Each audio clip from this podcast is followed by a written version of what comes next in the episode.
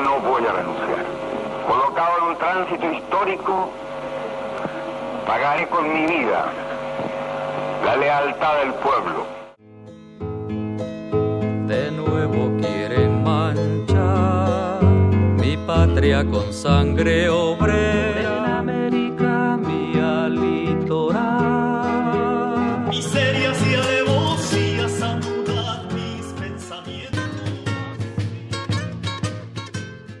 Radio UNAM presenta Allende los años. a cuatro décadas del golpe militar en Chile. Programa de Joaquín Berruecos. ¿Qué tal amigos? Bienvenidos. Esto es Radio UNAM. Queda con ustedes Joaquín Berruecos. Bueno, vamos a comenzar esta serie de programas tratando de reencontrarnos con la nueva poesía chilena, la música de antes y de hoy, y también con algunas de las informaciones de lo que hoy pasa en Chile. ¿Qué ha pasado culturalmente en los últimos 40 años relacionado con este golpe militar de 1973? Hace 40 años justamente se daba la noticia a todo el mundo de la infamia cometida por cuatro generales y hoy Radio UNAM quiere recordar el momento haciéndolo de una manera festiva, recordando la música, la poesía, esa historia que aunque no podemos olvidarla en América Latina, tenemos que encontrar una explicación y es para eso que se han abierto los micrófonos de Radio Universidad. Que conmemoran los mil días de Salvador Allende. Septiembre es de Allende. Por Antonio Scármeta. Allende no era un guerrillero que un día bajó de la montaña, ni un profeta alucinado que desembarcó de un arca con ángeles armados hasta los dientes, ni un poeta irrealista que confundía nubes con tanques. Era lo más parecido a un ciudadano común y corriente, no una aparición súbita, sino alguien que estuvo ahí, cerca de tu vida, todos los días. El mundo lo recuerda 40 años de su muerte en el Palacio Presidencial La Moneda de Chile como un revolucionario. Para los chilenos, su revolución no era el ejercicio de la violencia para hacer parir la historia, sino la paciente, trabajosa lucha de una vida para alcanzar la presidencia de la República en 1970 que le permitiera dar forma a su sueño y al de la sociedad que representaba impulsar un socialismo democrático con todas las libertades permitidas, original en su diseño y por tanto diferente de los socialismos o comunismos establecidos en el mundo. Con voz harto folclórica, Allende la llamó una revolución con gusto a empanada y vino tinto. Su carrera política era la de un funcionario ejemplar. Había recorrido todas las instituciones de la República. Fue ministro de Estado, diputado, senador, y antes de ser elegido para gobernar el país, había sido nada menos que presidente del Senado, la suprema institución que genera las leyes, el foco luminoso de la legitimidad democrática, donde están representados los diversos partidos para darle al país una conducción republicana y consensuada. Antes de ser presidente de Chile, Allende ha recorrido las instituciones de la República y se siente orgulloso de ese país donde la Constitución rige la vida del pueblo y quiere acatar esas leyes que la República genera. Esa constitución permite que en 1970 Salvador Allende sea elegido con una mayoría relativa y luego ratificado por el Senado como presidente de Chile. Poesía joven chilena. Un sitio para Aurora. Horacio Eloy.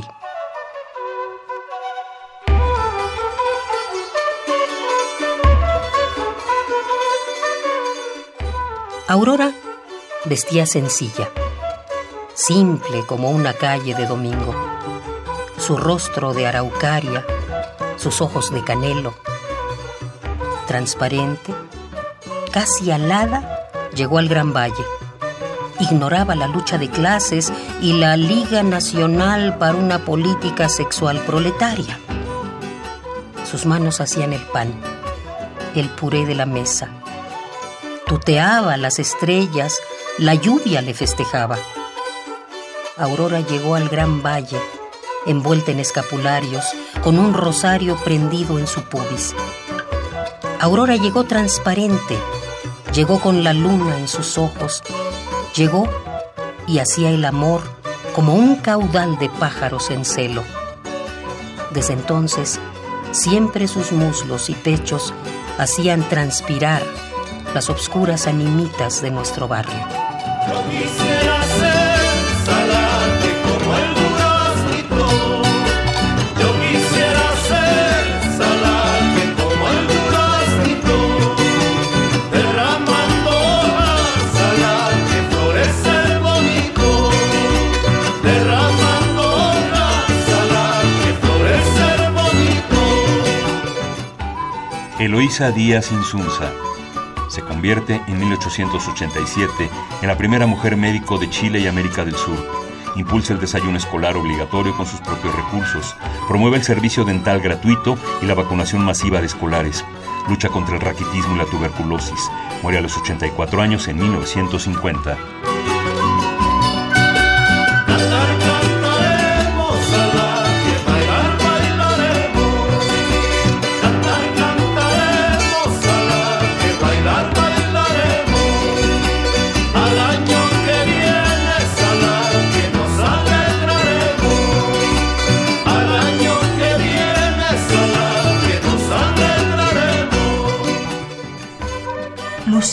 Godoy Alcayaga, mejor conocida como Gabriela Mistral, llega en 1922 a México, iniciando así su larga vida diplomática. Su primera obra maestra, Desolación, se publica en 1922. Luego vendrían Ternura y Tala. Es la primera latinoamericana en obtener el Premio Nobel de Literatura en 1945. Cantar cantaremos, salate, bailar bailaremos.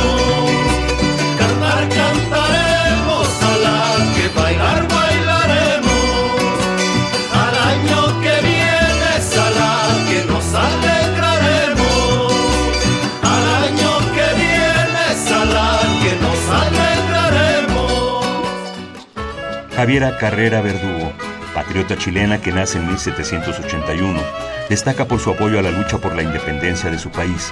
Borda la Patria Vieja, primera bandera de Chile. Dirigió la llamada conspiración de 1817 contra O'Higgins. Muere en 1862 a los 8 años de edad.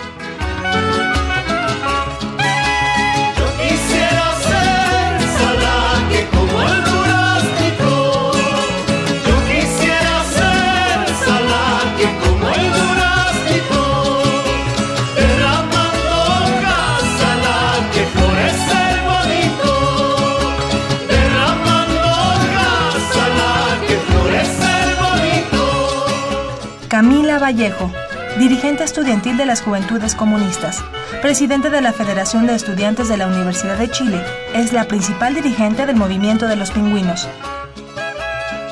En 2012 se le proclama como candidata a diputada por las Juventudes Comunistas. El pasado mes de julio se tituló como geógrafa.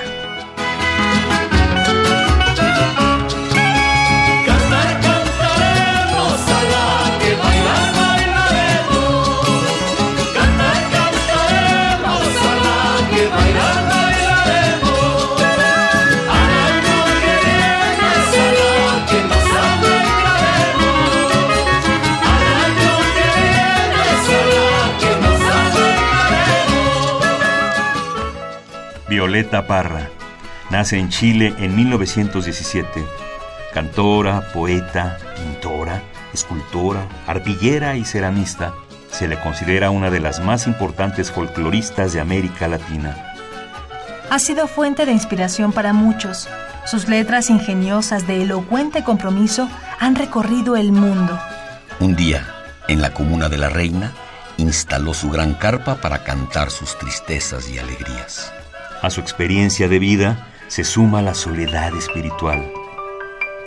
Después de la separación definitiva de Gilbert Favré, quedó muy afectada. Esta fue su primera gran quebrazón. Tenía la idea de que él sería su hombre hasta que muriera, pero no fue así. Tres veces fue a Bolivia para buscar a su músico, pensando que todo podía empezar de nuevo. Cuando recibió una carta de él, se puso a escribir su pena.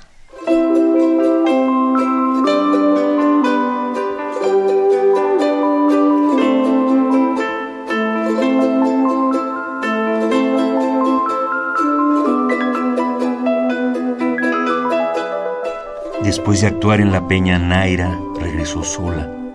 De ahí en adelante se sumió en la tristeza. Llegar a los 50 años como ella, que amaba las piedras, que amaba los árboles, que amaba a los hombres. Llegar a esa altura de la vida y perder al compañero le significó un duro golpe. Un día, en su carpa, decidió quitarse la vida.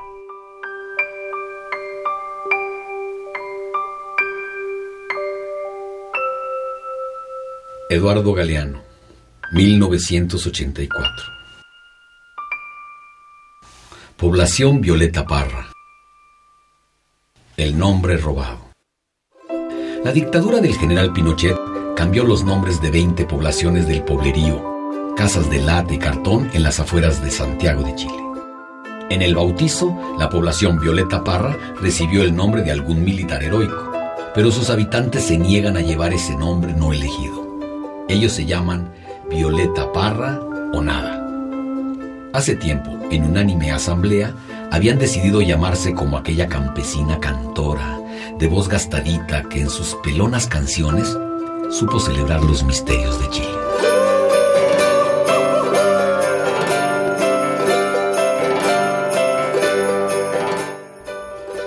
Violeta era pecante y picante, amiga del guitarreo y del converse y del enamore, y por bailar y payasear se le quebraban las empanadas.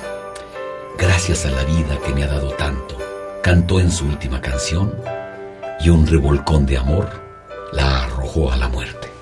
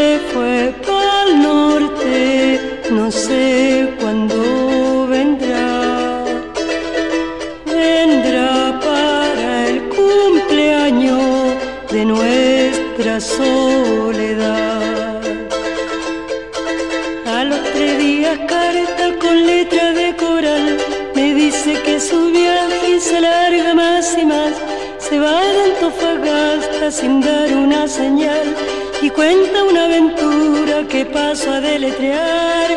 Ay, ay, ay de mí.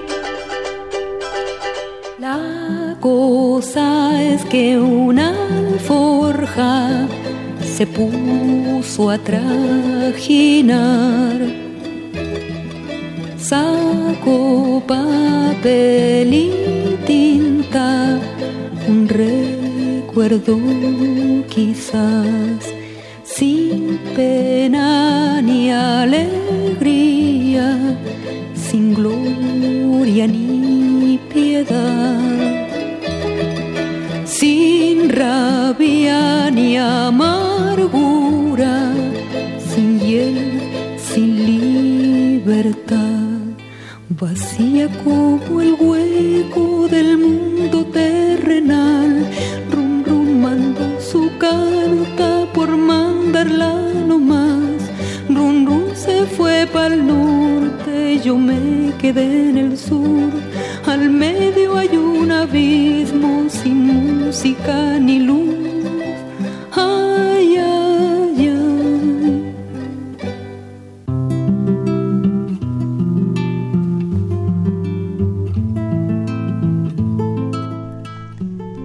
Septiembre es de Allende, por Antonio Scármeta. Votos y trombones. A estas alturas, el pueblo lo conoce bien. Es un político avesado y voluntarioso. Ha sido candidato a presidente tres veces antes, en 1952, en 1958 y en 1964. A veces ha perdido por mucho y a veces por muy poco. Jamás diseña otra estrategia que las urnas y el voto popular para alcanzar el gobierno. Antes de ser electo para presidente en 1970, emite su más célebre autoironía. Diseña su propio epitafio. Aquí yace Salvador Allende, futuro presidente de Chile. Allende ha sido personaje de mis novelas en varias ocasiones, predominantemente en La chica del trombón, una obra que justo culmina con la celebración popular de su triunfo electoral en 1970 y que se dedica contundentemente a otros momentos más íntimos y cálidos del mito Allende. De profesión médico, visita a la joven protagonista y narradora de la novela, que está enferma mucho tiempo antes de que sea el trágico héroe mundial de 1973. La acción de esta novela transcurre en el año 1958 justo cuando la popularidad del candidato socialista es enorme y la derecha ve con pavor que la posibilidad de que gane la elección un comunista es tan grande que diseña una estrategia audaz para restarle los votos. Inventa un candidato de pintoresco atractivo popular, provisto de un discurso no menos izquierdista que Allende, pero con la ventaja de no ser un tribuno marxista, sino un simpático curita de pueblo, Catapilco, absolutamente inofensivo, pero con un carisma en la izquierda inocente que sirve de maravillas a su objetivo electoral. Las cifras finales de los dos competidores en 1958 que realmente importan son estas. El candidato de la derecha, Jorge Alessandri, gana con el 31.2% de los votos. Salvador Allende obtiene el 28.5%. ¿Y el curita de Catapilco? 3.3%. Milimétricamente justo para derrotar a Allende. Era un tiempo de maquiavelismo juguetón. Son los días amables de la chica del trombón, la hábil guerra de las urnas. Allende está vivamente activo en el corazón de las contiendas electorales y acata la estrecha y amarga derrota. Pero en 1973 el maquiavelismo lúdico se esfuma. La derecha conquistará con bombardeos aéreos, tanques, quiebra institucional y odio psicopático lo que no pudo conseguir con los votos. Dejando la flor atrás, sigo el llamado de otra senda. Queriendo seguir al sol casi olvidado de esta tierra. Partiendo tambor atrás sobre el océano me llega más fuerte que está cerca. Camino que hace rotar un vendaval de primaveras.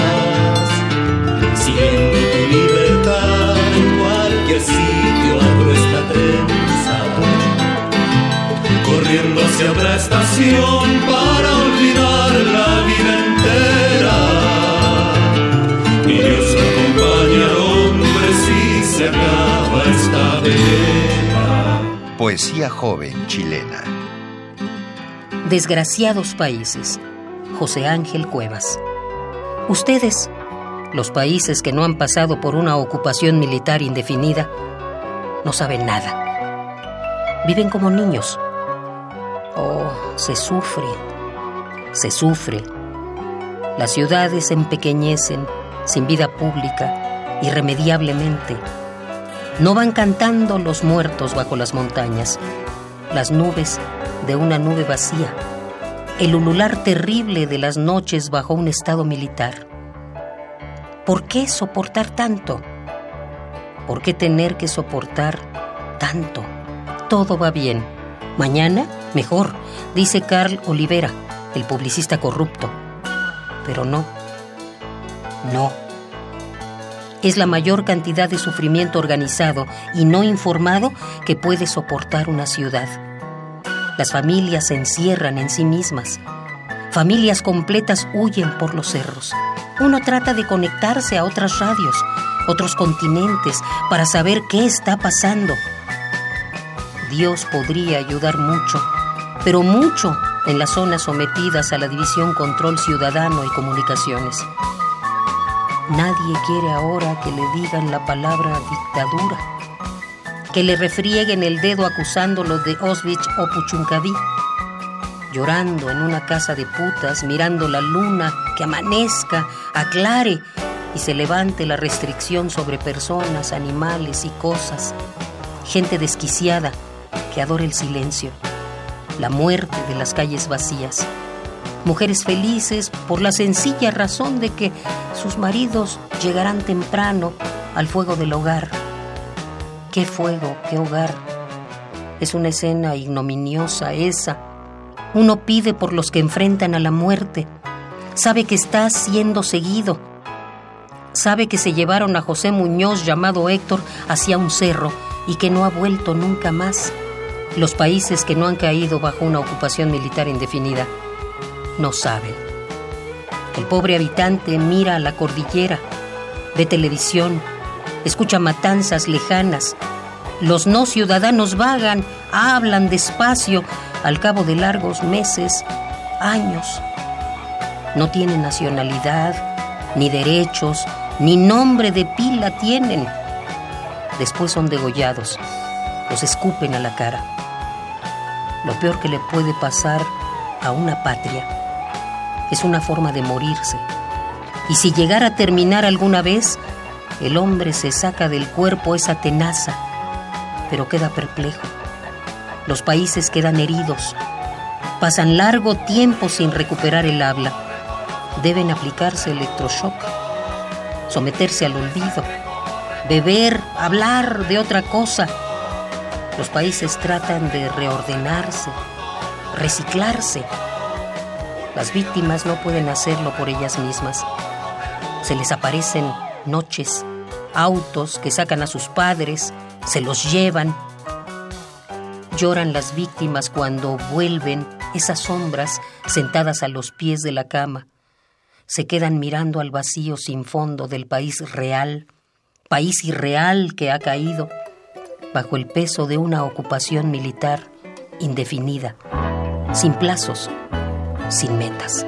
Señores y señoritas, en esta gran circunstancia voy a dejarles constancia de una traición infinita que consumó la maldita canalla del carnaval contra la fuerza leal y el cuerpo de cinco emblemas que vivían los problemas de la razón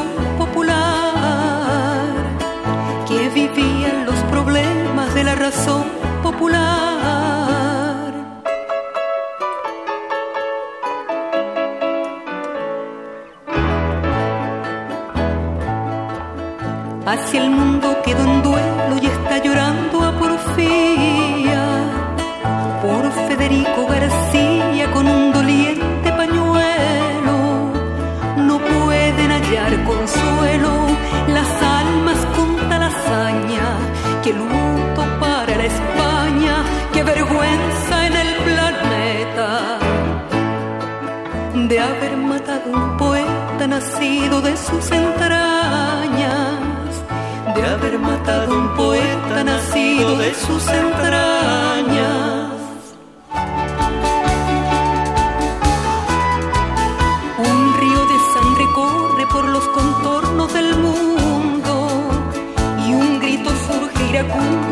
Las altas torres.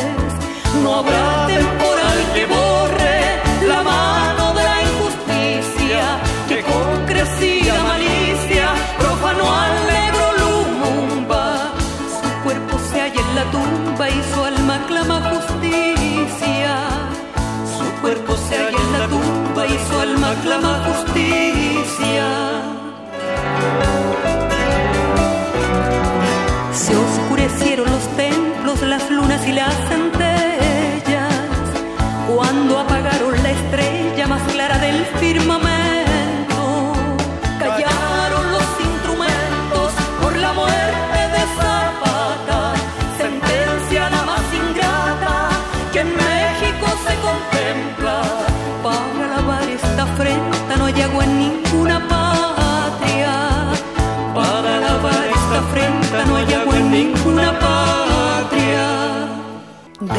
voy peregrina mi llanto de rosa en rosa por Vicente Peñalosa de la nación argentina.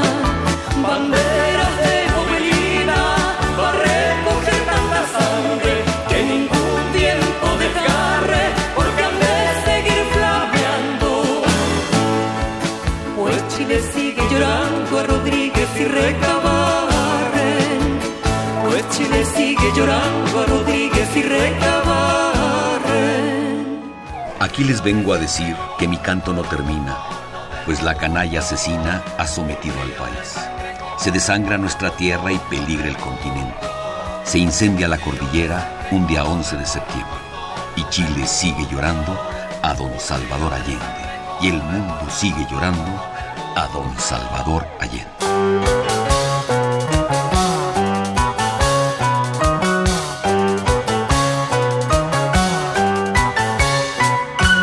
Poesía joven chilena. Variación. Ariel Fernández.